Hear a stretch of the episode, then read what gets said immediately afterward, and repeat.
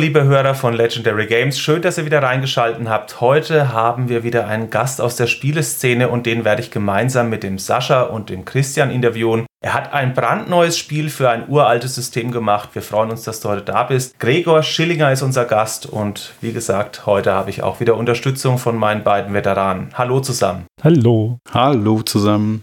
Ich habe ja letztendlich angeteasert im Intro, dass du ein neues Spiel für ein altes System gemacht hast. Einigen bist du auch ein Begriff, dadurch, dass die Homebrew-Szene ja durchaus angewachsen ist im letzten Jahrzehnt, auch für die Heimcomputer der 80er Jahre. Und du hast für den Commodore 64 ein Rollenspiel gemacht, das unter anderem der Christian und der Sascha in die Hände bekommen haben. Und jetzt haben wir dich heute zum Interview da und da freuen wir uns drüber. Und da wäre die erste Frage für alle, die dich vielleicht noch nicht kennen, wer du so bist und was du so machst und wie du überhaupt auf das Thema gekommen bist, ein C64-Spiel im Jahr 2020 zu veröffentlichen. Vielen Dank für die Einladung und für die netten Worte auch wegen meinem Spiel. Ja, ich bin der Gregor Schillinger, wohne in Bingen am Rhein, bin 80er Jahrgang, bin verheiratet, habe einen fast zehnjährigen Sohn und bin vor zwei Jahren eigentlich wieder so ein bisschen zum Thema Retro-Computing gekommen. Also ich habe mich zwar schon immer mit Computern und Videospielen beschäftigt, das habe ich mein Leben lang eigentlich begleitet, aber so speziell der C64 ist vor zwei Jahren wieder in mein Leben getreten, als Corona kam und ich meinen Keller aufräumen wollte und dabei den Karton mit meinem C64 wiedergefunden habe. der immer schön verstaut da gelegen hat. Also ich wäre nie auf die Idee gekommen, den zu verkaufen. Der hat mir immer am Herz gelegen. Aber dann dachte ich so, ach komm, schließ doch mal an, guck mal, ob er noch geht. Und so kam dann irgendwie eins zum anderen. Man hat gedacht, komm, ich baue mir mal eine kleine Werkbank hin und schließe da auch einen Monitor an, stell den C64 dahin. Und dann ging das irgendwie los. Man recherchiert dann auch ein bisschen im Internet, was ist eigentlich so los mit dem C64? Gibt es da noch andere Verrückte wie mich, die noch einen haben? Und war dann völlig überrascht, wie groß diese Community eigentlich ist und was da alles noch programmiert, gebaut, gebastelt wird. War da relativ erstaunt und bin dann zu dem Ultimate 64 Modul gekommen und dachte so, okay, da kannst du mal deine Disketten archivieren und so ist das irgendwie eskaliert und ich war plötzlich mittendrin in der ganzen Szene. Aber vom User zum Erzeuger, also zu demjenigen, der kreativ ist, ist es ja doch noch ein ganzes Stück. Ja. Das klingt so ein bisschen durch. C64 der erste Computer oder die große Liebe? Ja, es war tatsächlich der allererste. Also den habe ich mit neun Jahren zur Kommunion bekommen, nachdem ich bei meinem Patenonkel ab und zu mal eingeladen war und dort gespielt habe. Ja, ich war verliebt, wollte so einen haben und habe ihn dann damals bekommen als Geschenk. War damals ein, wirklich ein riesen teures Geschenk und habe dann natürlich auch eigentlich nur damit gespielt. Also die ersten Jahre gespielt damit, hat dann auch mal ein bisschen Basic-Listings abgetippt, was so im Handbuch hinten zu finden war. Ich erinnere mich noch an Codeknacker, da musste man so eine Zahl erraten. Aber mehr als Print und ein bisschen Input ist dann nie draus geworden. Zumindest damals nicht.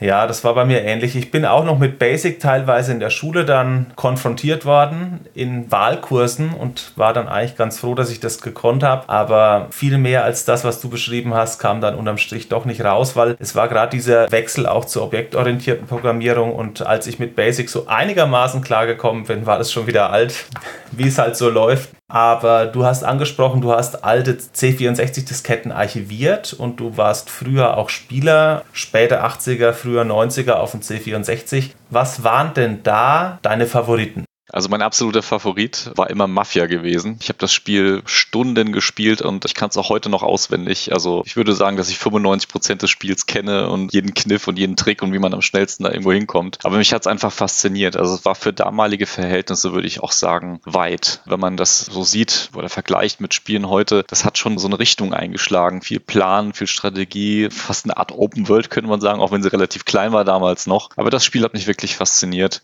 Und ja, Bubble Bobble habe ich auch gern gespielt. Oh, tolles Multiplayer-Spiel, ja. Zu Mafia habe ich eine Frage. Hast du jemals es geschafft, den Postzug zu überfallen? Ja, klar. Jetzt bricht Dominiks Weltbild zusammen gerade.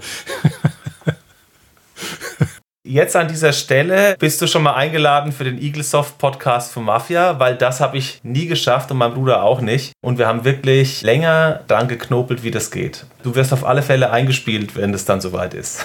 Da können wir gerne mal eine extra Session zu machen und uns über Mafia unterhalten und dann kann ich euch meine Strategien meinetwegen offenbaren. können wir gerne mal machen. Jetzt reden wir aber heute über Evil Dungeon. Das ist ein C64-Spiel, was von dir entwickelt wurde und bereits einen Nachfolger hat. Der ist jetzt aktuell im Oktober 2023 auch an den Start gegangen mit Evil Dungeon 2. Beide Spiele sind von dir innerhalb dieser Programmierwelle, die dich dann erfasst hat während der Corona-Zeit entstanden. Meine Frage wäre jetzt, warum ist es nicht Mafia geworden? Ja, gut, okay, da habe ich jetzt so noch gar nicht drüber nachgedacht, warum ist es jetzt nicht Mafia geworden. Da müsste ich vielleicht erklären, wie ist es überhaupt zu Evil Dungeon gekommen oder wie bin ich auf die Idee gekommen, jetzt ausgerechnet sowas wie Evil Dungeon zu machen. Und da muss man noch mal ein bisschen zurückspulen in meine Kindheit. Als der C64 dann schon fast out war oder ich meinen ersten PC bekommen habe, habe ich das mit dem Basic noch mal ein bisschen weiter verfolgt. Da gab es dann für den PC das Q-Basic, ziemlich ähnlich vom Code her. Und da war schon so als Kind so der Gedanke, hey, ich möchte mal ein Spiel programmieren und hatte dann so mir ein Labyrinthspiel gemacht. Ziel war es, mit 40 Schritten aus einem Labyrinth zu entkommen. Entweder man schafft es innerhalb dieser 40 Schritte oder man ist halt tot. So irgendwie war die Idee. Und das habe ich dann auch tatsächlich umgesetzt. Es hat auch funktioniert. War kein gutes Spiel, war eigentlich langweilig.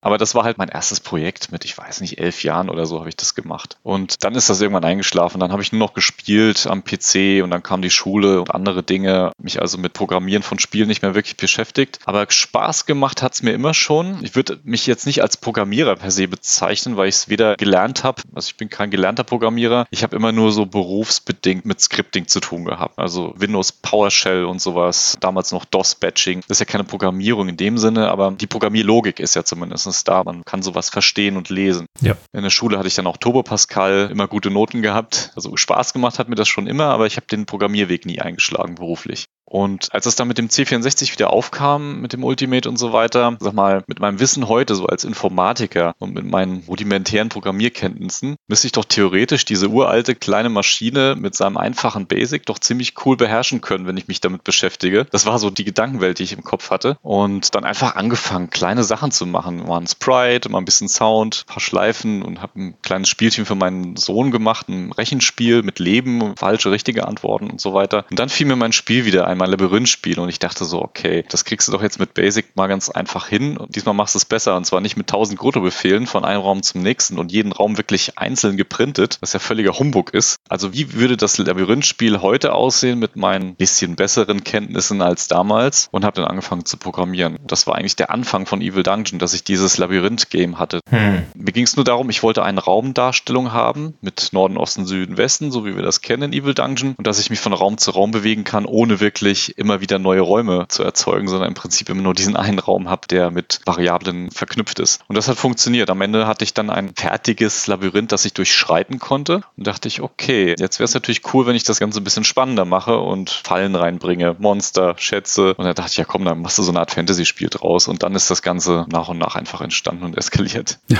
Hat dich diese Limitierung vom C64 eher herausgefordert als abgeschreckt? Also abgeschreckt hat es mich nicht. Im Gegenteil, ich wollte gucken, was kann das Gerät, wie weit kann man damit gehen, wo sind überhaupt die Limitierungen? Ich kannte sie ja gar nicht. Also ich bin ja wirklich blauäugig an den C64 rangegangen, was die Programmierung angeht. Ich wollte es einfach wissen. Ich wollte wissen, was kann man damit machen? Wie geht das alles? Und habe mich dann eben eingelesen, YouTube-Tutorials angeschaut und bin dann auch in alle Fallen gelaufen, die man sich nur vorstellen kann. Also ich war ja so naiv, so unwissend, was Speicher angeht. Mal als Beispiel ein Sprite. Wo legt man denn jetzt im Speicher ab? Ich habe mir erstmal gar keine Gedanken drüber gemacht. Ich habe die Beispiele genommen, wie sie im Buch waren oder im C64-Wiki. Da wurde das an irgendeine Speicheradresse gelegt. Dann habe ich das gemacht, habe Evil Dungeon weiterprogrammiert und irgendwann waren die Sprites kaputt. ich habe mich gefragt, hä, wieso sind jetzt die Sprites kaputt? Ich habe doch gar nichts mit den Sprites gemacht, bis ich dann irgendwann darauf kam oder jemand mir gesagt hat, ja, du hast den Speicherbereich überschrieben. Ich so, wie Speicherbereich überschrieben? Okay.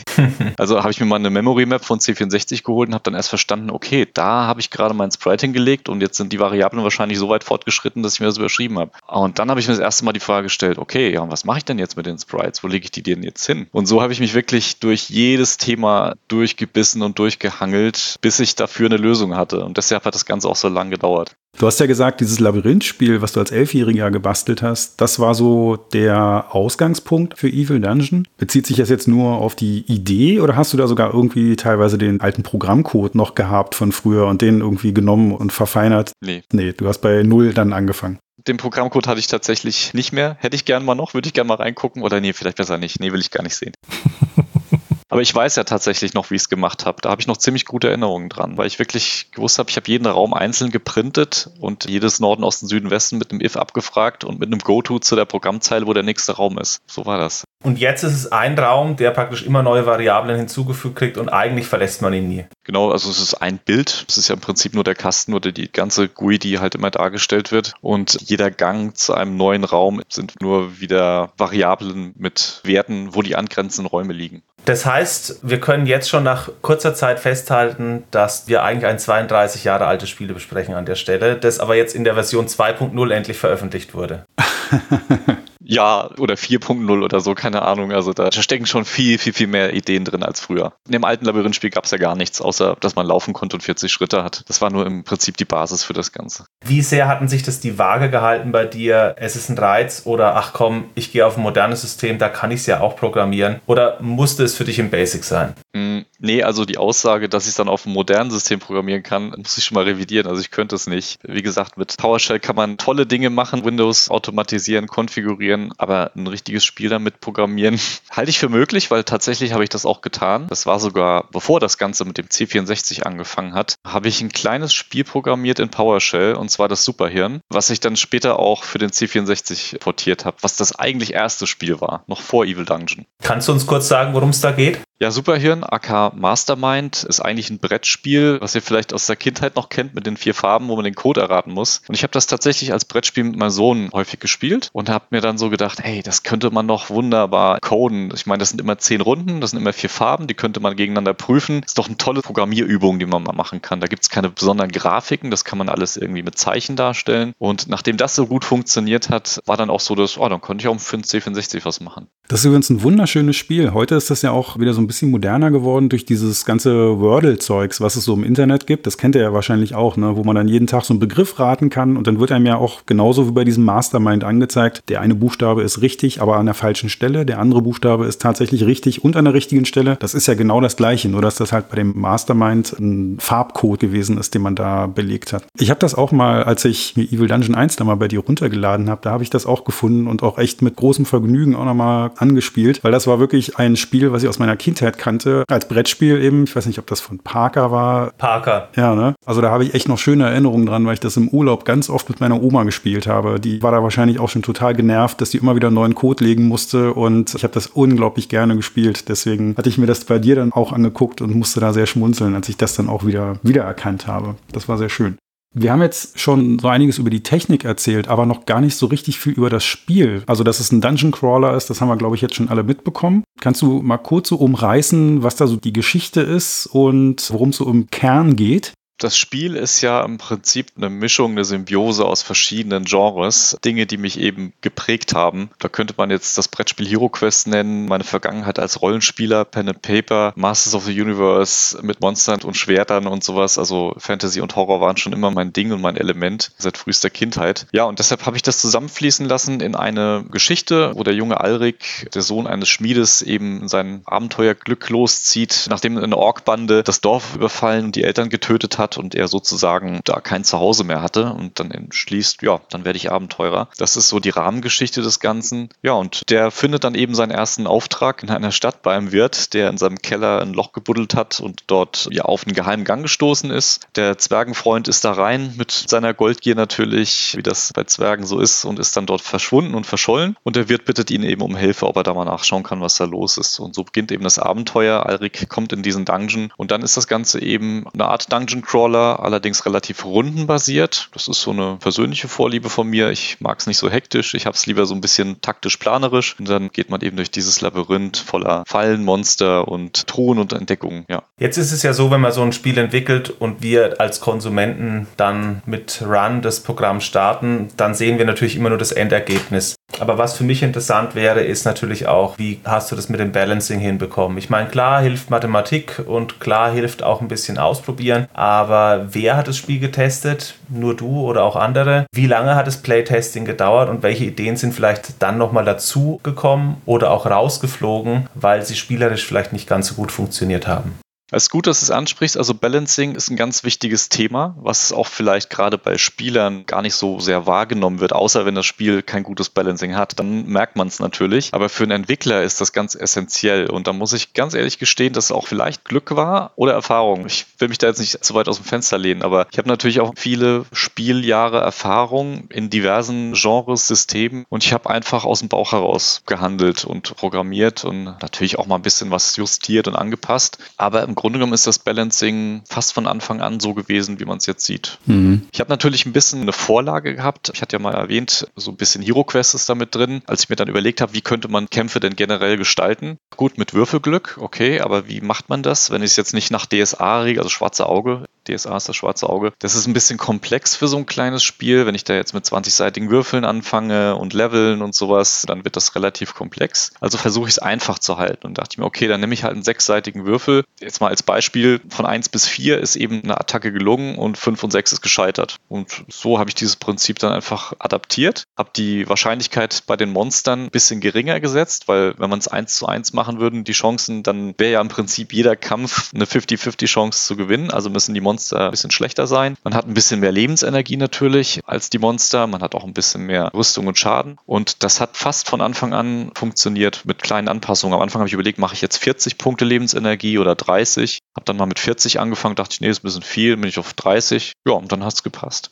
Das heißt, du warst Naturtalent, was die Erstellung der richtigen Werte angeht, weil häufig ist ja Balancing eine größere Geschichte, die dann auch noch das Spielprinzip im Nachhinein verändern kann oder bestimmte Mechaniken deaktiviert werden, damit eben überhaupt dieses Spiel funktioniert und vielleicht in einem einfacheren Rahmen. Ich denke da gerade an Spiele, die beispielsweise Physikeffekte haben oder so Nebeneffekte, die Ketteneffekte auslösen. Das erlebt man ja beispielsweise bei diesen ganzen Loot-Spielen. Ich weiß, es ist jetzt kein Loot-Spiel, sondern es ist ein RPG, aber das klingt klingt so, als wäre deine Vision, die du hattest, so eins zu eins umgesetzt worden. Von Start der Programmierung bis zum Ende. Oder gab es auch bedeutende Zwischenschritte, die du nicht veröffentlicht hast, aber wo du gesagt hast, das ist jetzt eigentlich schon ganz gut spielbarer Prototyp? Nee, tatsächlich ist alles das, was ich mir vorgenommen hatte. Ich habe natürlich mehr Ideen gehabt und das sieht man im ersten Teil auch. Zum Beispiel, wenn man zu der Frage kommt, warum gibt es überhaupt Erfahrungspunkte? Also ein klassischer Rollenspieler würde jetzt sagen, Erfahrungspunkte sind dafür da, um zu leveln. Und als ich am Anfang Evil Dungeon programmiert habe, habe ich mir natürlich auch erstmal angefangen, Variablen zu deklarieren. Lebensenergie, Erfahrungspunkte. Ich wusste noch überhaupt nicht, was ich damit mache. Ich habe die einfach mal aus Bauch heraus, aus der Erfahrung einfach mal aufgelistet, habe die mal angelegt und dachte so, die brauche ich bestimmt später. Und dann kam ich aber an den Punkt, wo ich gemerkt habe, okay, manchmal ist es besser, die Sachen etwas simpler zu lassen und nicht so viele Optionen und Möglichkeiten zu geben. Das erhöht vielleicht den Spielspaß auf der einen Seite für den Spieler, wenn er viele Möglichkeiten hat, aber auf der anderen Seite macht es die Programmierung unglaublich komplex. Und ich wollte nicht, dass das Ganze so eskaliert, dass ich nachher ein Spiel habe, was unspielbar wird. Also habe ich gesagt, dann verzichte ich lieber auf bestimmte Dinge, wie zum Beispiel das Leveln, weil das wäre wirklich komplex geworden. Wenn der Charakter auch noch gelevelt hätte und stärker wird, ja, dann muss ich mich auch um die Monster kümmern. Dann müssen die auch stärker werden. Oder es müssen andere Monster dazukommen, die stärker sind, weil sonst rennt man ja durch wie Rambo und haut jedes Monster mit einem Schlag platt. Also wie macht man das? Lasse ich die Monster mitleveln oder bringe ich dann neue Monster rein? Das hätte mich dann wieder zu dem Problem geführt, wie bringe ich noch mehr Sprites unter? Ich bin schon limitiert. Und dann habe ich gedacht, lass es einfach. Mach mal nur neun Monster und die Erfahrungspunkte sind sozusagen Punktewertung. Highscore. Ja, kann man mir natürlich vorwerfen, warum so ein Spiel einen Highscore hat. Da kann ich vielleicht auch noch was dazu erzählen. Ich hatte eigentlich nie vor, einen Highscore in dem Spiel zu integrieren. Das war dann eine Mischung aus einerseits der Frage, was mache ich jetzt mit diesen Erfahrungspunkten? Und das zweite war, ich habe bei Andreas Bock im Nerdroom, wo ich ja viele Lernvideos zu Basic geschaut habe, da hat er dann irgendwann ein Lerntutorial gehabt, wie baue ich eine Highscore-Liste, speichere die auf Diskette. Und das war auch so eine Basic-Fingerübung, die ich gemacht habe. Und ich habe schon immer so programmiert, dass ich Einzelteile baue und die am Ende zu irgendwas zusammensetze. Also man bedient sich ja bei Programmieren ganz häufig von irgendwas, was da ist und baut das bei sich ein. Und das war auch so ein Ding. Ja, und so ist dieser Highscore da drin gelandet, auch wenn Evil Dungeon jetzt kein typisches Highscore-Spiel ist. Man möge es mir nachsehen. Für mich ist es eine Spielstatistik.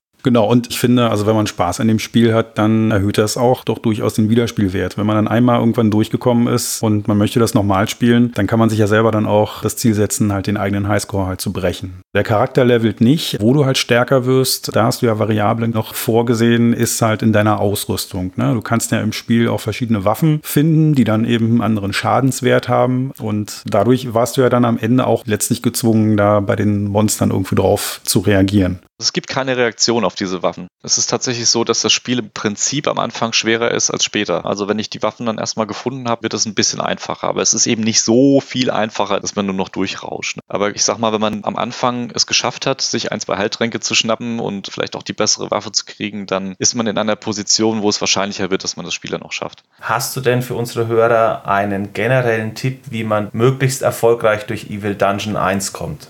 Okay. Also beim zweiten Teil hat man natürlich noch den Vorteil der Speicheroption. Da kann man natürlich, wenn es gut läuft, man hat vielleicht eine Heiltrank gefunden und hat schon eine Waffe einfach hin und wieder mal speichern. Bei Evil Dungeon 1 geht das nicht, aber da würde ich einfach dazu raten, erstmal jeden Raum zu untersuchen. Oder man merkt, auch wenn man anderen zuschaut, das ist ja auch sehr interessant. Also ich gucke mir wirklich auch alle Let's Plays an, die irgendwie rauskommen, weil ich es sehr spannend finde, wie andere Menschen an das Spiel rangehen. Das ist ja anders als man selbst. Und ja, also auf jeden Fall sollte man sich eine Karte zeichnen, allein schon wegen der Orientierung, aber auch, weil man ja wahrscheinlich das Spiel nicht beim ersten Mal schafft und beim zweiten Mal ja dann schon eine Vorlage für den zweiten Durchgang hat und sich dann idealerweise vielleicht auch markiert hat, wo befinden sich denn jetzt die Ausrüstungsgegenstände. Gehe ich vielleicht jetzt nicht zuerst nach Norden oder nach Süden, sondern gehe erstmal dahin, hole mir die Waffe und gehe dann dahin und hole mir den Heiltrank. Das ist ja das, was das taktische Element in dem Spiel ist. Das ist ja eine Mischung aus Glück und Taktik, aber wenn man eine gute Taktik hat, denke ich, kann man das Spiel auf jeden Fall schaffen. Mhm. Also sich eine Taktik zurechtlegen, würde ich sagen, ist der beste Tipp hier. Das wäre jetzt eigentlich auch mein erster Tipp so aus Spielersicht gewesen, sich eine Karte zu zeichnen. Das ist ganz wichtig. Also, was wir, glaube ich, ja noch nicht gesagt haben, klar, es gibt einen Endgegner, das ist jetzt weniger überraschend, den man besiegen muss. Man muss aber auch im Laufe des Abenteuers fünf Artefakte finden, die halt dann munter verstreut sind in dem Labyrinth. Insgesamt hat das Labyrinth 34 Räume. Und es gibt auch einen Geheimraum und dann, wenn man das so langsam lokalisiert hat und sich da eine Karte gezeichnet hat und dann auch weiß, wo jetzt die stärkere Waffe ist, dann ist das natürlich eine gute Idee, dann auch dorthin zu gehen, um dann halt eben stärker zu werden. Eine andere Sache, die ich festgestellt habe, das hast du auch gerade gesagt, wichtig ist halt wirklich die Räume zu untersuchen. Da guckt der Sascha, glaube ich, ein bisschen gequält, weil das natürlich dann auch die berühmten Fallen auslösen kann. Aber man hat ja dann auch die Möglichkeit, da nochmal Heiltränke zu finden oder die Brandfiolen, die für mich dann bei dem Endgegner dann lebensrettend gewesen sind die Brandfiolen, da habe ich auch was. Hm, Geister, klar, logisch, aber dadurch, dass der Geist ja schön klassisch aussieht, wie so ein Bettlakengeist, sage ich mal, nicht abwertend gemeint, aber das klassische Symbol, klassisches Sprite dafür, habe ich gedacht, hm, schmeißt eine Brandfiole dem entgegen. Ja, Geister, Brandfiolen, hm, nützt nichts. Doch kein Bettlaken. Verdammt. Ich glaube, der Geist hat mir auch die letzten drei Lebenspunkte, die ich überwiegend bei Fallen verloren hatte, dann auch noch abgezogen. Das war mein erster Run. Ja, siehst du, da hast du doch jetzt so einen schönen Lerneffekt. Im nächsten Durchgang weißt du jetzt schon, du wirst Dinge anders machen. Das war so die Idee, ja. Ja, ja, auf jeden Fall. ich bin mal gespannt, wann die ersten Speedruns kommen. Mit jedem neuen Spieldurchlauf erfährt man praktisch mehr und wird erfahrener innerhalb der Spielwelt. Das ist auch bewusst so gewollt oder war das aufgrund der Limitierungen, die der C64 hat oder aufgrund der Vorlage, die Labyrinth war, von dir so beabsichtigt?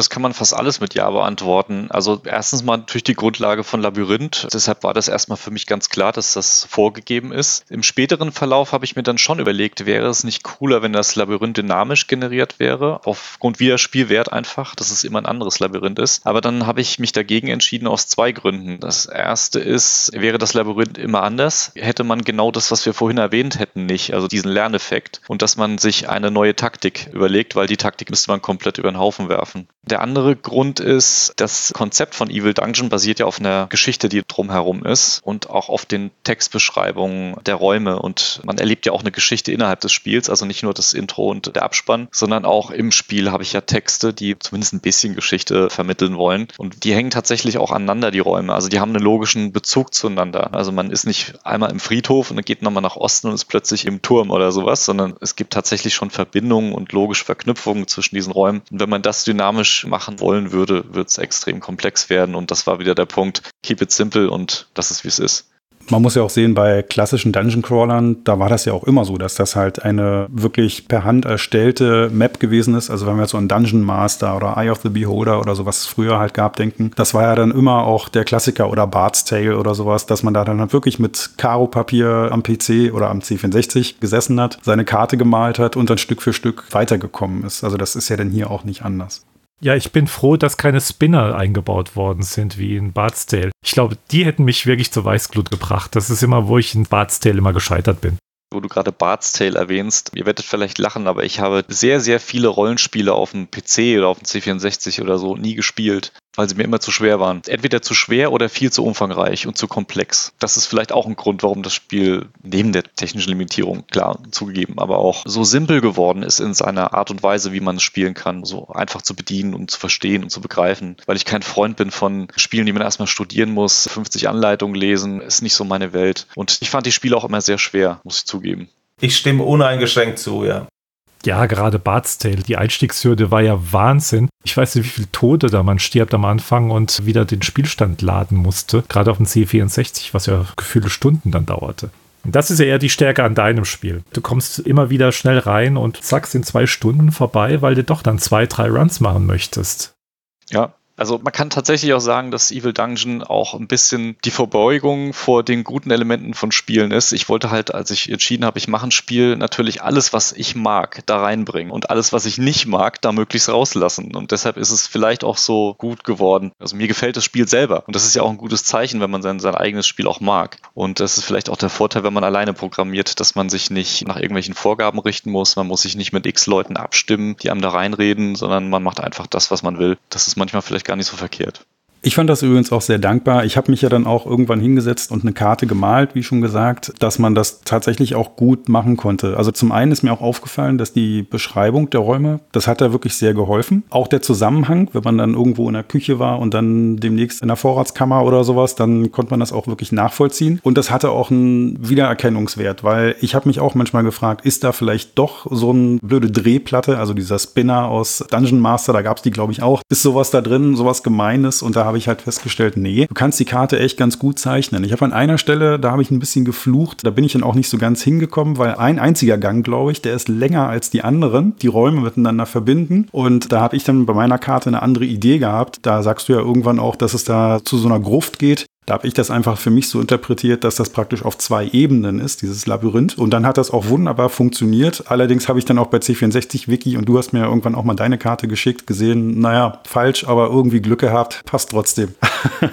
Ja, direkt falsch würde ich es auch nicht bezeichnen, ob du es jetzt als Ebenen bezeichnest in der Höhe oder ob du es als Abstände bezeichnest. Meine Idee war halt, ich wollte das Ganze nicht so statisch machen. Ich gebe aber zu, das war, also aus meiner heutigen Sicht würde ich sagen, es war ein Fehler und deshalb habe ich es in Teil 2 auch nicht mehr so gemacht. Aber ich habe tatsächlich festgestellt, dass viele Spieler da beim ersten Mal gestruggelt sind und sich gewundert haben, wieso, da müsste doch jetzt eigentlich, wenn ich jetzt hier Osten, Süden, Westen laufe, müsste ich doch wieder an den gleichen Raum kommen. Und wie gesagt, die initiale Idee war, das sind halt keine quadratischen, immer gleich großen Räume, so wie man es oben schematisch zwar sieht, sondern durch die Raumbeschreibung habe ich versucht, immer zu suggerieren, das ist jetzt eine große Halle oder das ist eine kleine Vorratskammer oder es ist ein langer Gang, dass diese Abstände eben unterschiedlich sind. Aber ich glaube, vielleicht gerade die Personen, die nicht so intensiv den Text lesen, haben vielleicht noch mehr Probleme damit. Und deshalb habe ich mich dann auch entschlossen, das im zweiten Teil nicht mehr zu machen.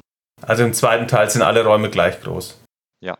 Jetzt haben wir ja gerade gesagt, die Karte, die ist erstellt, die kann man halt nachzeichnen, die verändert sich nicht. Wie ist denn das eigentlich generell mit zufälligen Effekten in dem Spiel? Also wenn man einen Raum untersucht, ist das Ergebnis, glaube ich, zufällig, ob man da auf eine Falle trifft oder nicht oder halt einen Heiltrank findet. Ich weiß nicht, ob das purer Zufall ist oder ob es da noch irgendwelche Einflussfaktoren gibt. Ich glaube auch, ob ein Monster in einem Raum auftaucht oder nicht, ist Zufall. Aber die Ausrüstungsgegenstände, die Waffen, die Rüstung, die man finden kann und die Artefakte, das ist, glaube ich, fest bei jedem Spieldurchgang identisch, oder? Genau, es ist tatsächlich von allem etwas. Fangen wir vielleicht mal mit den Thronen an. Die Thronen sind immer in den gleichen Räumen und beinhalten auch immer die gleichen Objekte. Das ermöglicht es, eine gewisse statische Planung zu machen. Das erhöht den taktischen Reiz am Spiel. Es gibt auch diverse Monster, die immer fix an der gleichen Stelle sind. Das habe ich deshalb gemacht, weil wenn man die Monster komplett zufällig machen würde, würde das, glaube ich, dem Balancing nicht gut tun. Denn dann könnte es zum Beispiel sein, dass man fünfmal auf einen ganz starken Gegner trifft, aber nur einmal auf einen schwachen. Also das Balancing würde durcheinander geraten. Oder man würde vielleicht 30 Minuten lang auf gar gar kein Monster treffen und dann auf einmal auf vier Stück hintereinander. Also habe ich eine Art Grundrauschen hergestellt an Monstern, die immer da sind. Und ansonsten wird halt per Zufall bestimmt, ob im nächsten Raum mal ein Monster ist oder nicht, mit einer relativ kleinen Wahrscheinlichkeit. Also so eine Art streunendes Monster. Ja. Mhm. Genauso ist es auch mit den Artefakten. Die sind komplett zufallsverstreut, damit man eben auch nicht sagen kann, ich weiß jetzt genau, wo ich hin muss im nächsten Durchlauf, um die Artefakte zu finden. Das würde das wieder langweilig machen. Und dann ist eben der Reiz, okay, die Artefakte sind jetzt woanders.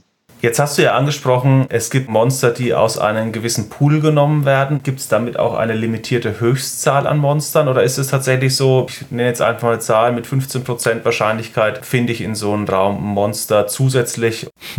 Also was ich meine ist, hast du 20 streunende Monster festgelegt oder ist es so, dass du auch 38 erleben kannst, die rumstreunen? Oder beim nächsten Durchlauf 12 und dann 44? So ist es. Wahrscheinlich wird man nicht auf 44 Monster treffen. Das ist Wahrscheinlichkeitsrechnung. Hm. Ich bin kein großer Mathematiker, also ich habe jetzt nicht angefangen und habe mich jetzt hingesetzt und habe überlegt, was da der beste Quotient oder sowas für ist. Das wird tatsächlich einfach nur gewürfelt. Also mit jedem Betreten eines Raumes wird gewürfelt, ob da jetzt ein streuendes Monster ist oder nicht. Wenn es jetzt ein Brettspiel wäre, würde man einfach einen normalen sechsseitigen Würfel würfeln und bei einer 6 oder bei einer 1 wäre ein Monster. So ungefähr ist die Wahrscheinlichkeit. Mhm. So ähnlich wie bei Hero Quest, wenn es um Zusatzerscheinungen geht. Genau. Jeder Spieldurchgang ist auf eine gewisse Art und Weise auch durch Glück bestimmt. Zum einen durch die Kämpfe. Ich kann einfach Pech haben beim Würfeln. Das muss man einfach hinnehmen, das muss man wissen. Sorry dafür. Also es kann sein, dass man einfach nur Pech hat und deshalb das Spiel nicht schafft, auch mit der besten Taktik nicht. Und es kann auch sein, dass man einfach mal Glück hat und einfach auf wenige oder schwache streunende Monster trifft und dann hat man eben mal einen leichten Durchgang. Mhm. Ist vielleicht auch Zufall, aber mir hat jetzt noch keiner berichtet, dass er zehn Anläufe gebraucht hat, um das Spiel einmal zu schaffen. Also es gab vielleicht den einen oder anderen, der es beim ersten Mal geschafft hat. Aber ich würde mal behaupten, nach drei, vier, fünf Anläufen sollte man wenigstens einmal Glück gehabt haben und es schaffen. Mal schauen. Sascha fühlt dich nicht unter Druck gesetzt. Also ich muss eins hier in meiner Runde betonen, ich bin ein leidenschaftlicher Spieler, aber kein guter Spieler. Also da bin ich mal gespannt, wie viele Durchläufe ich jetzt benötige, aber ich werde es mal veröffentlichen. Du hast das Ganze jetzt praktisch als dein eigenes Projekt erstmal gehabt. Wann kam der Gedanke, das Spiel auch zu veröffentlichen und vor allem auch aktiv in die Breite zu streuen und nicht nur einfach irgendwo ins Netz zu stellen zum Download, hey, ich habe ein Spiel programmiert und viel Spaß damit? Also die ursprüngliche Idee war ja ohnehin, das Spiel nur für mich zu machen. Also ich wollte mir quasi einen kleinen Traum erfüllen, mein eigenes Spiel mir bauen, das Ganze in eine anschaubare Hülle packen und in meine Vitrine stellen. Das war die initiale Idee dahinter. Und als es dann fertig war und das auch mein Sohn gespielt hat und dann habe ich es mal einem Freund gezeigt und dann auch der kleinen Community, in der ich da C64-mäßig unterwegs war und die haben dann alle gesagt, hey, das macht aber richtig Spaß und das ist ja cool. Dachte ich, naja gut, man ist ja am Anfang auch erstmal so, das gefällt doch jetzt nicht allen Leuten irgendwie. Und dann habe ich mich aber getraut und habe es mal ein bisschen größer gestreut und da kam dann eben auch Feedback zurück von wegen, es ist cool, macht Spaß. Und dann habe ich gedacht, gut, dann stelle ich es einfach auf eine Webseite. Dann generiere ich mir eine fiktive Firma, RetroArts habe ich sie genannt, habe mir die Domäne registriert und habe gesagt, hier, könnt ihr mein Spiel runterladen. Und dann ist das in einem Monat knapp 2000 Mal runtergeladen worden. Dann habe ich gedacht, okay, das ist doch nicht wenig. Ist das Spiel also hauptsächlich über deine Webseite erhältlich, also sowohl Teil 1, der kostenfrei ist, als auch der zweite Teil, den man kaufen kann, oder hast du weitere Plattformen, über die du es vertreibst aktuell? Nee, ich hatte angefangen mit der Webseite, dass ich es wirklich auf dem Webspace dargelegt habe zum Download. Ich weiß gar nicht mehr, was war dann der Grund, warum ich es dann auf Itch gebracht habe. Äh, ja, genau, der Hauptgrund war eigentlich, dass ich eine zentrale Ablage haben wollte, wo ich dann auch immer die Datei austauschen kann, wenn mal irgendwas damit ist, falls ich mal irgendwie ein Update mache. Außerdem wird es auf so einer Independent-Plattform vielleicht auch noch besser gefunden als über eine Webseitensuche. Ich meine, das macht man ja heute eigentlich auch nicht mehr so, sondern man sucht ja eher dann über solche Plattformen. Und dann hatte ich mich dafür Itch entschieden und habe es da reingestellt hier der Gedanke, du hattest dir dann vorgestellt, hey, ich habe ein eigenes Spiel, das kann ich mir selbst in ein Regal stellen, wenn ich meine eigene physische Version bastle. Wann kam der Gedanke, das auch in der Masse zu machen? Also zumindest mal in Anführungszeichen für dich wahrscheinlich sowieso in der Masse von einem kleineren Bereich, kein EA oder ähnliches, sondern wirklich dich hinzuhocken, ein Cover drucken zu lassen mit einer 5,25 Zoll Diskette und ein schönes Plastiktray, was natürlich alles noch besorgt werden muss heutzutage. Besorg mal Disketten in dem heutigen Zeitalter. Ja, wie gesagt, initial dachte ich ja nur, das ist für mich. Ich wollte ein Exemplar machen und das in die Vitrine stellen. Deshalb musste ich diesen Aufwand ja sowieso betreiben. Also sprich, ich musste das Handbuch schreiben. Ich bin zur Druckerei gefahren und habe mir einen hochqualitativen Ausdruck machen lassen. Habe dann überlegt, okay, eine Diskette, wo könnte man die reinstecken? Weil die hat ein ziemlich blödes Format. Wenn man überlegt, die passt keine DVD-Hülle, keine VHS-Hülle nirgendwo rein. Und so ein Karton drucken wird wahrscheinlich relativ teuer werden. Und dann habe ich mal abgemessen, wie groß ist so eine Diskette. Und habe dann festgestellt, okay, das ist eigentlich A5. Also beschnittenes ist A5 oder es würde irgendeine Art von A5-Objekt eben reinpassen. Und dann habe ich diese Boxen eben gefunden und dachte, hey, das ist clever, weil wenn ich ein A4-Blatt nehme und falte das zu einem Handbuch, dann passt das genau da rein, weil es A5 ist. Und dann kann ich auch einfach noch die Diskette da reinstecken. Und ich habe Fotos davon gemacht und habe gesagt, guck mal hier, ich habe mir auch selber so eine Hülle gebastelt. Und dann gab es tatsächlich Leute, die dann gesagt haben, hey, das will ich haben. So, okay, dann mache ich halt mal für die paar Leute, für die zehn, mache ich das dann mal. Und dann ging das weg. Also die waren innerhalb von kürzer Zeit, waren diese zehn Exemplare weg. Und dachte ich, okay, ich glaube, ich frage mal, ob noch mehr Leute sowas sowas haben wollen. Habe das dann auf die RetroArts Webseite gepackt und dann eskalierte das dadurch, dass eben auch das Spiel so ein bisschen viral gegangen ist. Also in diesen typischen Szene-News, auch international, wie in die Retro-News oder in diesen YouTube-Videos, wo so Spiele angekündigt werden. Und dann haben mich Mails erreicht aus der ganzen Welt. USA, Kanada, Spanien, Finnland kamen E-Mails, wir wollen auch so eine Collectors Edition haben. Verrückt, ne? Wahnsinn. Was für eine Art Box ist das eigentlich ursprünglich? Ich kann mir nicht vorstellen, dass es eine C64 oder 8-Bit-Computerspiele-Box offiziell ist. Was ist das eigentlich? Das ist eine Kalenderbox. Eine Kalenderbox. Ja. Interessant. Ich weiß zwar nicht genau, wie man das benutzt als Kalenderbox. Ich glaube, man stellt dann zwölf Monate als DIN A5 Blätter rein und kann die dann so umblättern oder so irgendwie. Ich glaube, dafür ist das gedacht. Interessant.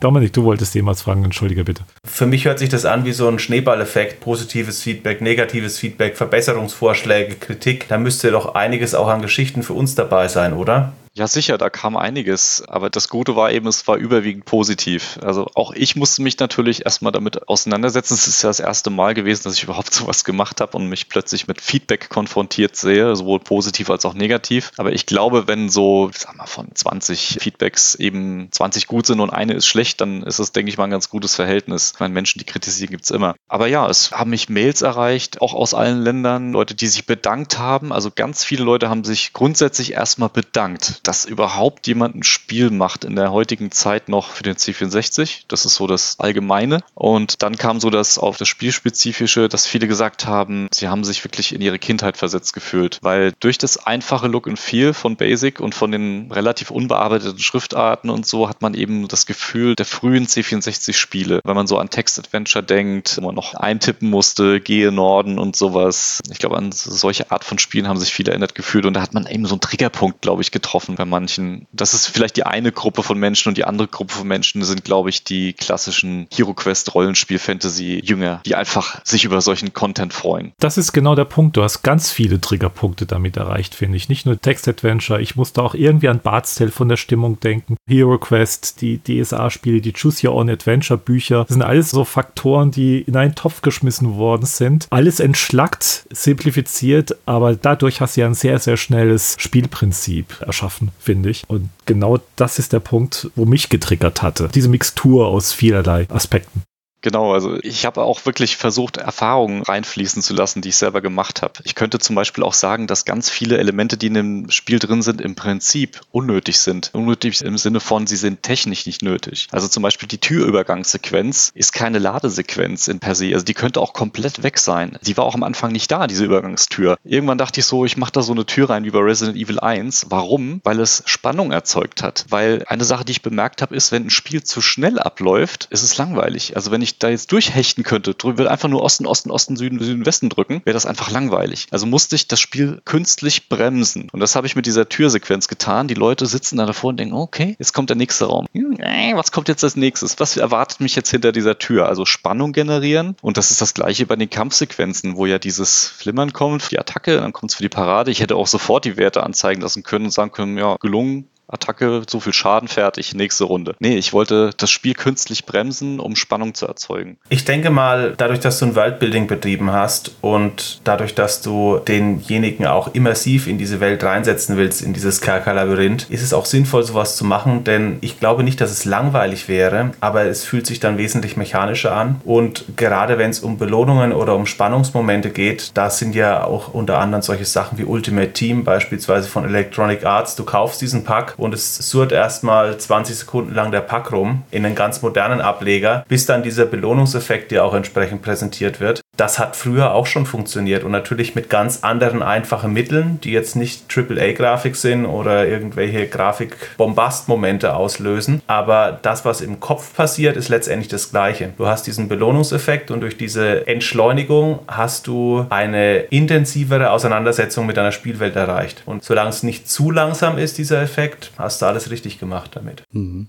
Wenn wir jetzt mal so ein bisschen auch gucken in Richtung Evil Dungeon 2, das ist ja schon bald als Nachfolger dann erschienen. Du hast ja gesagt, du hast einiges an Feedback bekommen von den Spielern von dem ersten Teil. Ist davon was in Evil Dungeon 2 eingeflossen? Oder waren das eher so deine Ideen beim ersten Teil, die du da nicht umgesetzt hast, die aber eigentlich schon mal vorgenommen hattest? Also wie viel von Evil Dungeon 2 ist aus Feedback der Spieler entstanden? Also ist auf jeden Fall Feedback mit eingeflossen. Vielleicht ein Beispiel war, dass manche Spieler sich beschwert haben in den Kampfsequenzen, dass es vielleicht ein bisschen zu langsam ist oder man ein bisschen zu häufig eine Taste drücken muss. Und das dachte ich mir, das ist jetzt zum Beispiel was, was man relativ einfach beheben kann. Auf Tastendruck verzichten, okay. Das ist etwas, was man im zweiten Teil merkt. Vor allem, wenn man davor den ersten Teil gespielt hat, drückt man intuitiv nach der ersten Attacke des Helden nochmal auf eine Taste, obwohl das gar nicht mehr nötig ist. Und ich sagte ja eingangs auch, ich habe mir die Let's Plays der Spieler angeschaut und geguckt, geguckt, wie verhalten die sich und was tun die. Und dann gab es tatsächlich Fälle, wo Leute, weil denen das zu langsam ging, einfach ganz oft auf A gedrückt haben, auf Attacke, um einfach schon die nächsten fünf Runden damit loszulösen. Und dann führt das aber dazu, dass wenn der Kampf dann zu Ende ist, weil man zum Beispiel gewonnen hat und dann kommt eigentlich die Belohnung, der Tastendruck schon mitgenommen wurde und man gar nicht gesehen hat, was war jetzt die Belohnung oder was war jetzt der Hinweis. Und ich sage, oh, das ist schlecht. Das hätte ich zwar nie gemacht, mir wäre das nie aufgefallen, weil ich nie auf die Idee gekommen wäre, das A die ganze Zeit zu drücken. Und dann habe ich gedacht, gut, das kann ich ändern. Dann nehmen wir den Tastendruck raus auf der einen Seite und verhindern auch noch, dass der Tastaturpuffer eben gespeichert bleibt. Und das ist so eine Kleinigkeit, die den zweiten Teil an der Stelle besser macht. Oder auch ein Beispiel für viele Dinge, die ich habe mit einfließen lassen. Auch ein bisschen Balancing habe ich auch noch ein bisschen geschraubt. Also der erste Teil hat schon ein paar Schwächen, das gebe ich zu. Also eine Schwäche ist zum Beispiel, dass man mit genügend Brandfiolen beim Endgegner nicht wirklich ein Problem hat. Das hatte ich anfangs nicht so bemerkt, nicht so bedacht. So viel kann ich sagen, das wird im zweiten Teil nicht funktionieren.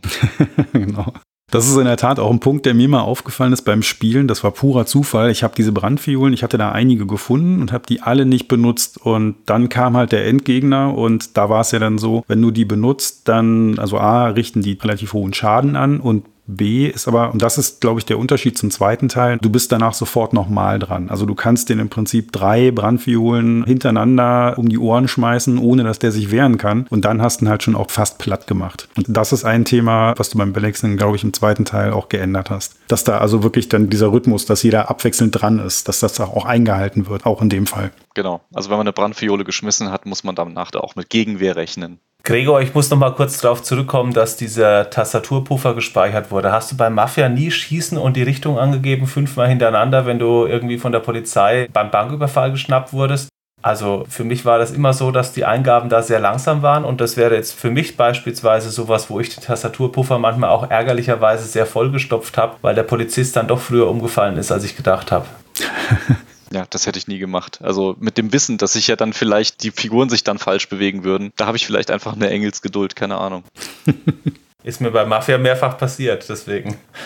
Aber du siehst, sollten wir tatsächlich mal einen Podcast zu Mafia machen, bist du als Gast herzlich eingeladen. Das lässt den Dominik jetzt nicht mehr los, dass das dein Lieblingsspiel ist. ich warte auch nicht auf Evil Dungeon 3, sondern auf Mafia 2. Nee, ich glaube, Mafia ist für mich heilig. Das würde ich gar nicht anfassen wollen. Aber ich habe ja angesprochen, jetzt gerade eben im Scherz, Evil Dungeon 3. Erstmal, Evil Dungeon 2 erzählt ja die Geschichte von Evil Dungeon 1 weiter, oder? Genau, das setzt es nahtlos fort. Das heißt, man bewegt sich weiterhin in der gleichen Welt. Tatsächlich geht die Handlung weiter. Und hättest du genügend Ideen, um auch handlungsbasiert den dritten Teil zu entwerfen? Oder sagst du, eigentlich bin ich so zufrieden, wie Evil Dungeon 2 endet und Evil Dungeon 3 ist eher unwahrscheinlich?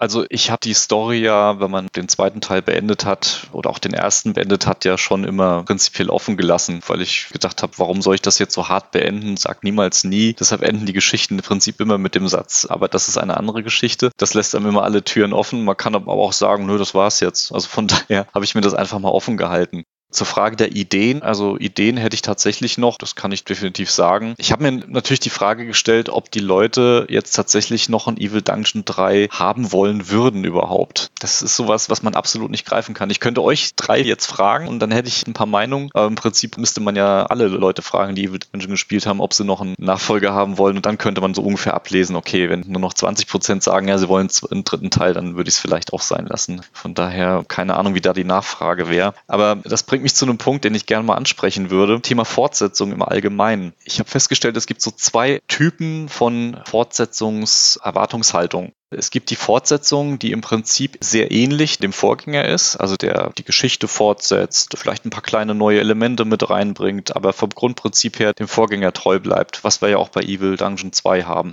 Und dann gibt's die Fortsetzungen, die alles über den Haufen schmeißen wollen, die alles neu erfinden wollen, besser machen wollen, vielleicht auch manchmal besser sind als der Vorgänger. Aber ich habe mich schon immer zu der ersten Gruppe gezählt. Also wenn ich Uncharted zum Beispiel auf der Playstation ist für mich so ein absolutes Lieblingsspiel, so ein Highlight. Ich liebe die Uncharted-Reihe und die ist sich immer sehr treu geblieben, wie man das Spiel spielt, wie der Ablauf ist. Die haben da nie groß was geändert. Klar, es gibt ein paar mehr Waffen, es gibt größere Schauplätze, schönere Schauplätze, aber das Konzept ist das gleiche und das ist mein Ding. Bei Batman Arkham City war es anders. Der erste Teil war auf so einer Gefängnisinsel und der zweite war dann schon Arkham City, glaube ich. Ich erinnere mich nicht mehr ganz, aber auf jeden Fall war es viel, viel größer und es gab viel, viel mehr zu entdecken und das fand ich schon fast ein bisschen zu viel. Und dann kam Arkham Knight und ich habe nach zwei Stunden ausgemacht und gesagt, nö, macht keinen Spaß mehr. Also ich bin immer der, der gerne dann auch bei Musik, wenn das neue Album rauskommt, eher erwartet, dass es ist wie die anderen. Und wenn das Album komplett anders ist, dann erstmal so, hm, kann gut gehen, muss aber nicht. Und wenn ich dann selber drüber nachdenke, jetzt ein Evil Dungeon 3 zu machen, wäre die Frage, bleibe ich dem Konzept treu und ergänze es wie beim zweiten Teil um ein paar Gewürze oder mache ich lieber ein ganz anderes Art von Spiel und dann wäre mein Ansatz, da würde ich es nicht Evil Dungeon 3 nennen. Dann wäre es einfach ein ganz anderes Spiel. Ja, sehe ich ähnlich. Aber die Zahl 3, die ist immer schön magisch. Also ich habe immer so das Bedürfnis von einem Film, von einer Filmreihe, von Spielereien immer wenigstens drei Teile zu haben.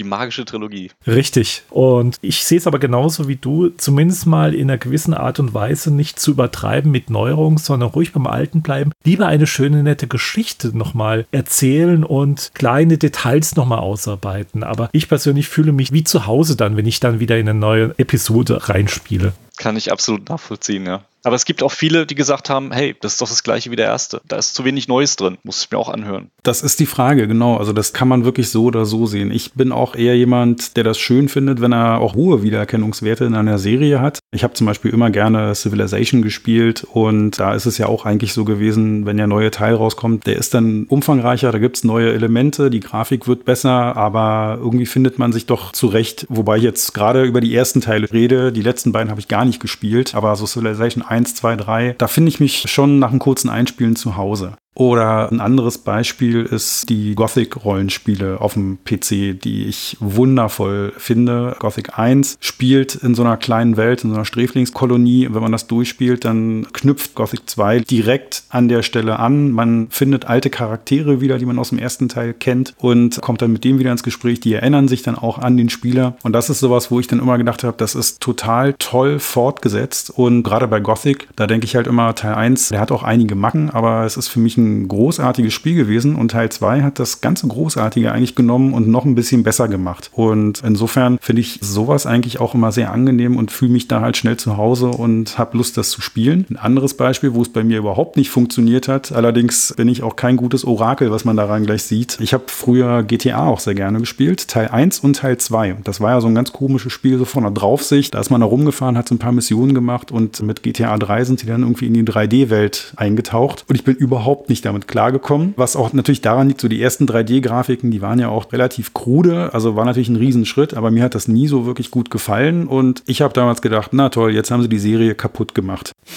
Mhm. Ja, so viel dazu, dass ich kein gutes Orakel bin. Aber das war halt so ein Bruch für mich, der es mir dann vermiest hat. Und ich bin dann eher wirklich so jemand, der einen Wiedererkennungswert halt schätzt und sieht, dass das Spiel praktisch schon noch der Kern der gleiche ist, aber natürlich irgendwie weiterentwickelt. So, Christian, jetzt weiß ich, dass wir beide die gleiche Erfahrung mit GTA 1, 2 und 3 gemacht haben. Ich bin auch wesentlich später wieder zu GTA zurückgekehrt, aber mir ging es genauso. Ich glaube, das betrifft ja auch Multimillionen-Dollar-Projekte, egal ob das jetzt Fernsehen ist oder Kino oder Computerspiele. Wenn man Geschichten rausbringt, dann gibt es eben immer diese zwei Alternativen, die du vorgestellt hast, Gregor. Entweder du veränderst sachte und bleibst eigentlich beim gleichen Spiel oder du machst was grundlegend Neues und ich glaube, der entscheidende Faktor, wenn man bei dem Prinzip bleiben möchte, dass du favorisierst, also sprich dein Spiel verfeinern, einige zusätzliche Optionen bieten, dann spielt der Faktor Zeit eine sehr große Rolle. Denn wenn man Sachen sehr schnell hintereinander veröffentlicht, und das war jetzt bei 1 und 2 durchaus der Fall. Die sind ja innerhalb von wenigen Monaten rausgekommen für die Öffentlichkeit. Dann wäre es problematisch, einen dritten Teil zu haben, der relativ wenig ändert. Wenn da Zeit vergangen ist, sehen das, glaube ich, die Leute anders, denn dann ist es einfach frisches Futter für ein Spiel, was man sehr gerne mag. Und dann akzeptiert man es auch, dass einen jemand wieder an die Hand nimmt und in dieser Welt weiterspielen lässt. Wenn das allerdings nach sechs oder acht oder zehn Monaten kommt, dann sagt man das Gleiche wie bei den Sportspielen. Das ist doch wieder das Gleiche. Jedes Jahr bringen die den Titel raus und haben einen Marketing-Spruch drauf und es gibt zwei neue Features, die ich eigentlich nicht brauche. Und ich denke, wenn man tatsächlich diesen Weg weitergehen möchte, den du favorisierst, dann solltest du zwischen den Teilen längere Pausen nehmen, die wahrscheinlich auch dazu führen, dass wenn du über die Titel nachdenkst, falls es Teil 3 geben sollte, zu einem noch runderen Konzept führen und die Leute auch gleichzeitig in dieses Gefühl versetzt, ach cool, dass es weitergeht. Und wenn du das zu schnell machst, dann hast du den gleichen Effekt, wie du beispielsweise auch bei den Tomb Raider Spielen irgendwann hattest, dass 1, 2, 3, 4, 5 sich nicht wirklich voneinander unterschieden haben und damit war dann auch eine Million Dollar Serie tot. Oder denk jetzt an Star Wars 7, 8, 9. Wenn jetzt 10 schon rausgekommen wäre, würde das im Kino nicht so wirklich gut laufen. Und es gibt schon Gründe, warum bestimmte Serien pausiert werden, wenn man immer wieder das Gleiche machen möchte. Ja, ich denke, da ist absolut was Wahres dran. Ich kann zumindest versprechen, dass ich in den nächsten sechs Monaten kein Evil Dungeon 3 rausbringen werde.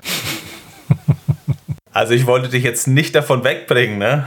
aber es ging ja darum, ob es erfolgreich ist. Nee, auch einfach aus persönlichen Gründen, weil ich jetzt auch eine Pause machen will. Ja. Eine Frage hätte ich aber noch zu dem zweiten Teil und zwar eine Neuerung, die da drin ist, die das sehr atmosphärisch macht, ist ja, dass Sound mit dabei ist. Also in dem ersten Teil, da hast du ja diese knarrende Tür gehabt und dann noch so ein Plönk in den Kämpfen, so ein Geräusch, was da eingespielt wurde, aber du hast ja jetzt also eine richtige Titelmusik und eine Hintergrundmusik im Spiel. Die hat ja der Benjamin Dibbert, der Nordisch Sound auch aktiv ist im Netz gemacht und wirklich tolle Musik unter anderem auch für den C64 macht. Der hat einen schönen YouTube-Kanal und podcastet auch bei den lieben Kollegen vom Nerdwelten Podcast. Wie seid ihr denn da eigentlich zusammengekommen? Wie hat sich denn das ergeben, dass er da die Musik für dich irgendwie gemacht hat?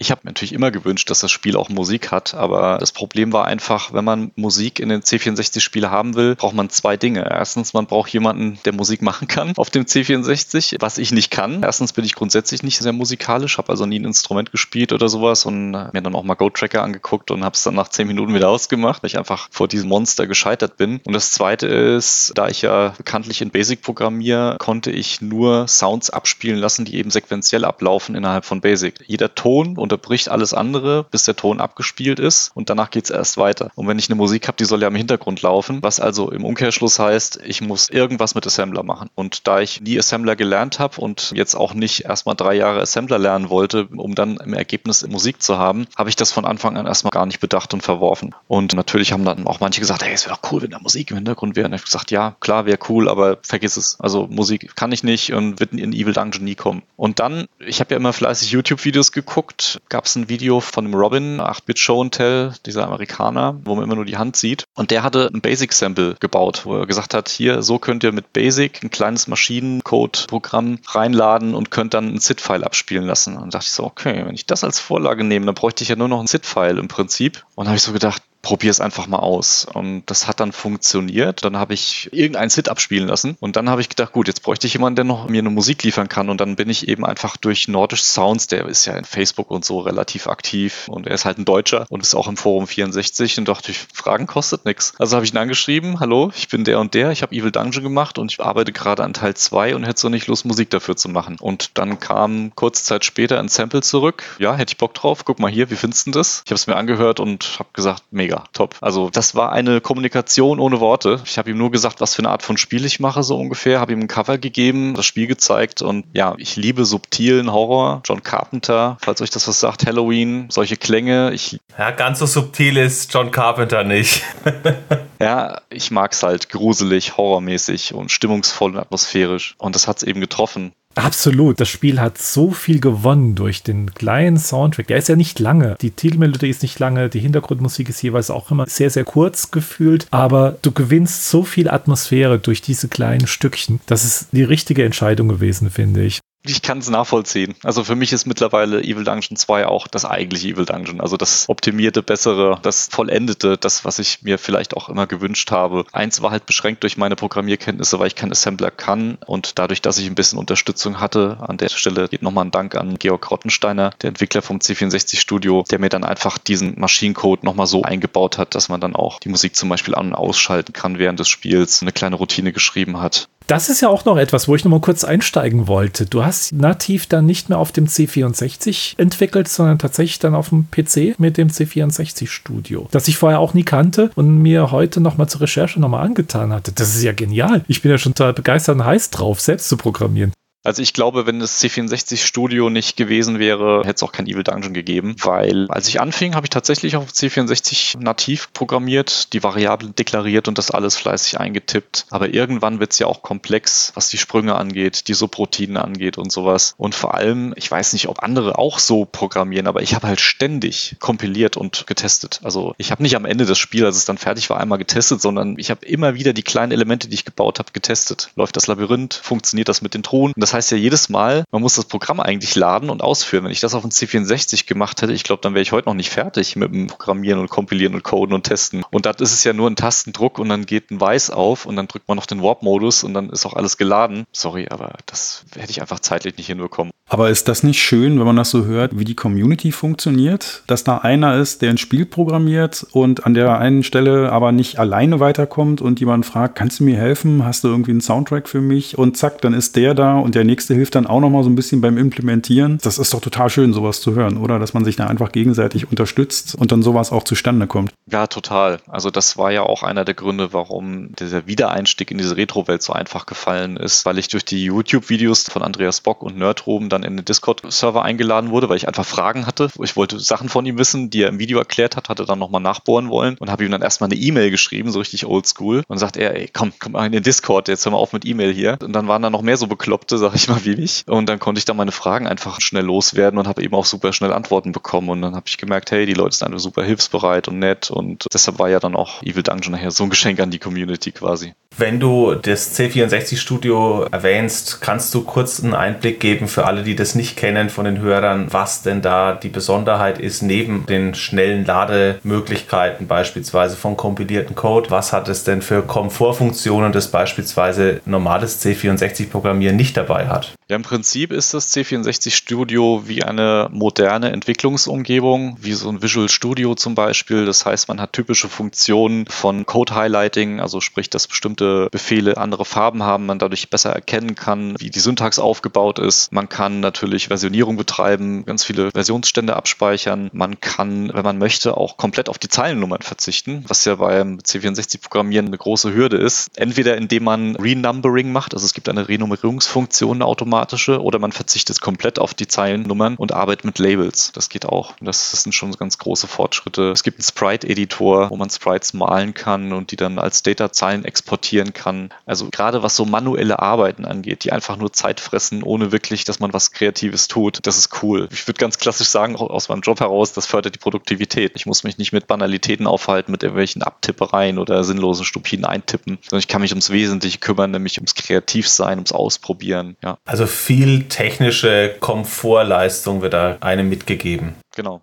absoluter Komfort. Wenn ich mal überlege, allein die Sprites, was für Zahlenfriedhöfe der ja eintippen muss, das ist ja völlig irre. Bezüglich Grafik, also beide haben ja auch einen Ladescreen. Wer hat denn den gezeichnet? Was du auch? Die Titelbilder sind im Prinzip eine Symbiose aus Stockfotos, die ich bezogen habe. Also der Dungeon zum Beispiel ist ein fertiges Stockfoto gewesen. Das Ganze habe ich dann nachträglich mit Photoshop noch bearbeitet, habe also diesen Helden da noch reingemalt, also wirklich am PC. Und dann habe ich das Ganze durch ein Programm laufen lassen, was mir daraus ein C64 Koala-Bild generiert hat. Also Auflösung runtergerechnet, Farben runtergerechnet. Ja. Also so gut selber zeichnen, malen kann ich nicht. Ja, genau, das war nämlich die Frage. Das sieht nämlich sowohl bei Teil 1 als auch bei Teil 2 schon sehr hochwertig aus. Also wenn du jetzt in den 80ern wärst, würde ich sagen, erstell doch mal für Firma XYZ bitte demnächst die Ladescreens. Aber tatsächlich bist du da auch mit modernen Möglichkeiten rangegangen. Ja, absolut. Da bin ich pragmatisch. Also wenn ich irgendwas nicht kann, dann gestehe ich mir das auch ein und dann hole ich mir entweder Hilfe oder benutze Tools dafür, die einem das Leben Leben leichter machen. Warum soll ich das nicht machen? Das ist ja auch ähnlich wie mit dem Covermotiv. Das ist vielleicht auch eine schöne Anekdote. Ursprünglich wollte ich für das Covermotiv jemanden engagieren, der mir das zeichnet, also malt. Hat auch jemanden gefunden, hatte eine Zusage dafür und das hat leider nicht funktioniert. Da kam einfach kein Ergebnis und das Spiel war aber schon fast fertig. Ich habe wirklich Monate gewartet, immer wieder gefragt, wie sieht's denn aus und dann kam halt nichts und dann irgendwann war ich an dem Punkt, ich dachte, hm, jetzt ist bald das Spiel fertig und das Einzige, was noch fehlt, ist das Cover. Was mache ich denn jetzt? Ja, und dann habe ich gesagt, gut, dann halt ein Stockfoto, habe dann auch wirklich Geld dafür ausgegeben, damit ich das offiziell benutzen darf und letztendlich würde ich sogar sagen, war es eine gute Entscheidung, weil ich finde das Covermotiv ganz hübsch und atmosphärisch und passend. Vielleicht war es sogar die bessere Entscheidung als irgendein amateurhaft gemaltes Bild.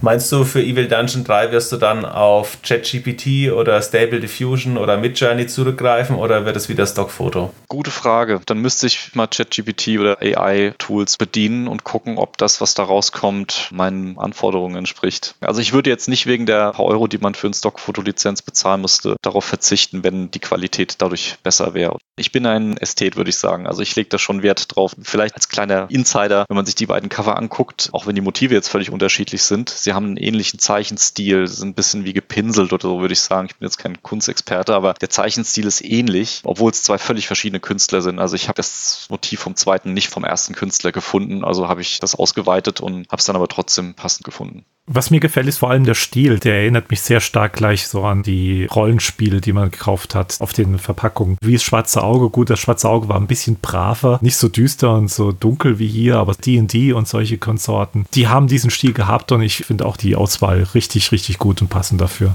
Vielen Dank. Also das ist auch wirklich so eine Herzenssache bei mir. Ich meine, die Hörer sehen es jetzt nicht, aber hinter mir steht ein großes Filmregal. Ich bin absoluter Fan von 80er Jahren Fantasy und ihr wisst vielleicht auch, in den 80ern wurden Cover-Motive noch gezeichnet. Also schaut euch mal Cover-Motive von heutigen Filmen an. Da sage ich immer, der hat der Praktikant gemacht. Ne? Da wird das Gesicht vom Hauptdarsteller, oben drüber wird der Titel gepackt und das war's dann. Und in den 80ern waren das Gemälde. Conan der Barbar oder sowas oder Actionfilme. Also waren wirklich wunderschön diese Cover-Motive und das ist auch damit eingeflossen. Ich wollte auf jeden Fall so ein Cover-Motiv haben. Wir verwenden ja auch immer wieder für YouTube alte Covermotive von Boxen, von Videospielen und da gibt es natürlich den ein oder anderen negativen Ausreißer, aber insgesamt sieht man, dass die noch ganz anders sind. Also egal, ob das jetzt die Atari 2600er Zeit angeht, die NES-Zeit oder auch eben die Heimcomputer-Ära der 80er Jahre, das sind teilweise schon sehr markante und schöne Artworks entstanden, die man heutzutage so in dieser Form nicht mehr erlebt. Ja. Gerade die Atari-Packungen, die sind echt gut gelungen. Fast alle, ja. Außer sie kamen von Quelle.